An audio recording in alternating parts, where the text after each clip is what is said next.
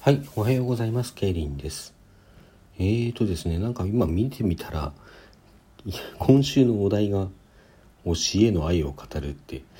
で散々アイクマの話をした後でそれはないんじゃないのっていうね、今更、まあ語ればいくらでも語れますけど、ねえ、散々も語った後なんで、まあちょっとね、あの、その、思い入れを語るみたいなことをちょっと今後するかもしれない今週中にするかもしれないですけども今日はあの昨日に引き続きちょっとプチ自分史というかね昨日合唱の話したんですけども自分が今までどんなアイドル聴いてきたのかなというような話をしていきたいと思います。えー、で最初に覚えてるのがあの兄貴がね兄がキャンディーズ好きだったんですね。でまあ兄が聴いてる横で一緒になって聴いてもいたんですけどもまあ何というか対抗するようにしてピンク・レディーが好きって言ったりしてたんですけど、まあ、それであのミュージックテープを1本買ってもらって聴いたりもしてたんですけどもまあそこまで何ていうかそれはよく聴いたし好きな曲もありましたが一生懸命追いかけるという感じではなかったんですね。テレビを一生懸命見るとかあの他にもなんかどんなものがあるかチェックするとかまあ何せ小さかったのもあるし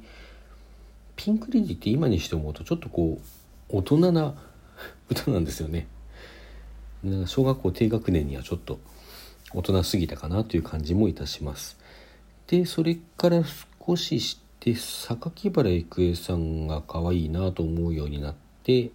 こちらはシングル1枚切り買ってもらいましたね。あの「微笑み日記」っていう歌なんですけどものそのレコード自体はよく聞きました。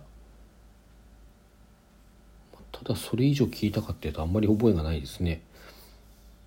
やっぱり相変わらずテレビを追いかけるでもなくこれ中小学校中学年ぐらいのちょうど札幌に函館生まれなんですけどそこから札幌に越していてちょうどその頃ぐらいなんですけどもうんあんまりこの曲だけはよく覚えてるという感じでしょうか。まあ後になってからね榊原郁恵さんのベスト買って CD の安いやつ買って聴いたりもしてたのでその頃に覚えた歌の方がむしろ多いです。えーとそれからそれが大体あのいわゆる80年代アイドルブームの前夜ぐらいですよね。その辺からちょっとするといろいろアイドルが松田聖子さんですとか男性だとねあのタノキントリオあたりをきっかけにしてあのジャニーズ系のアイドルさんたちがいろいろ出てくるようになってまあその流れの中でやっぱり何かのファンというものになってみようかなぐらいの感覚で河合直子さん好きって言って、えー、シングルをこれは1枚「ラブレター」っていうシングルを1枚となんか2枚組のライブのアルバムがあってそれを買いました。でそれなりにどっちも聞いたんですけどやっぱり同じようにテレビだのドラマだの追いかけたり雑誌を買うとかそういうこともなくそのままフェードアウトっていう感じですね。まあ、基本がオタク趣味だけどオタク気質じゃないみたいなところがあるんだと思います。うんまあその後はちょっとこうアイドルから離れていろんなニューミュージックにあたるようなねオフコースとかあの大滝栄一あたりをよく聞いてましたかね。あの女性だと谷山ひろ子さん今でも好きで聞きますけどその辺をよく聞くようになってましてアイドルからはちょっとずっと離れてました。その後、まあ、その谷山ひろ子さんがね歌詞や楽曲を提供していったっていうのとあのー、まあ、ちょっと兄貴とか友達とかの影響があって斎藤由貴を聴き始めたのが高校大学ぐらいの時かな。まあ相変わらずドラマとかほとんど見なかったんですけども曲だけはよく聴いて CD も何枚か続けて買ったりしていましたね、まあ、とにかく曲が好きだったのと言うことが好きだったんであの詩集とかエッセイ本を買ったりしました。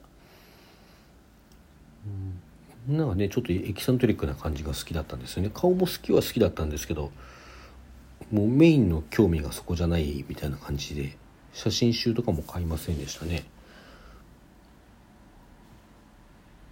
それからだいぶ経ってあの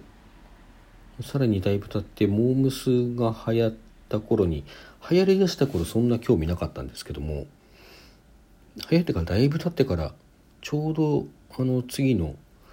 曲が出たぐらいの時に「ラブマシーン」をどっかで耳にしてこれかっこいいなと思ってあとはあのちょっと後輩がね大学の後輩が猛プッシュしてたこともあってそれでハロプロ関連一時期1年間ぐらいかね集中的に聞いてましたね、まあ、もうあのラブマシーン買って恋のダンスサイト買って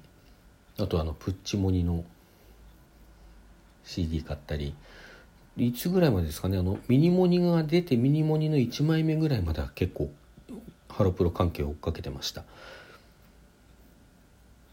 だけどあの いかんせん多すぎて覚えられなかったのと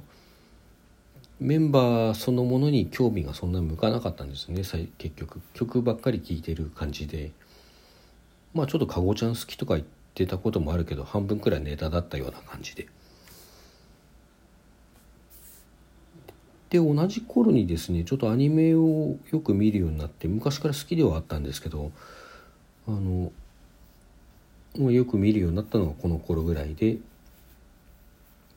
でマクロスフラッシュを見てマクロスフラッシュの中の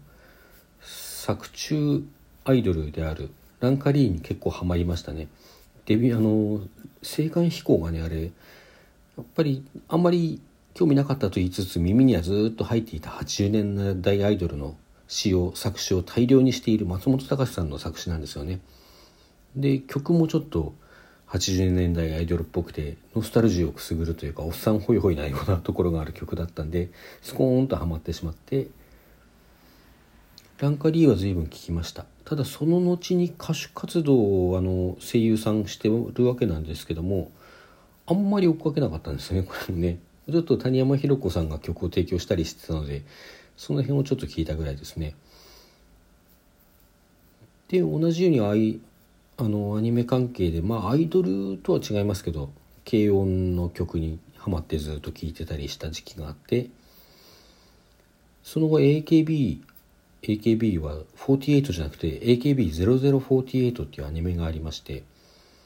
これはあの遠い未来に芸能が禁止されている世界で会いに行くアイドルとしてゲリラ芸能活動を行う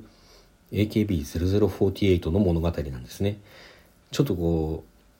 あのぶっ飛んだ設定があってまああのー、これねあのマクロスのあのマクロスシリーズのね川森さんが噛んでいることもあって、まあ、そのそのせいかなと思うんですけども、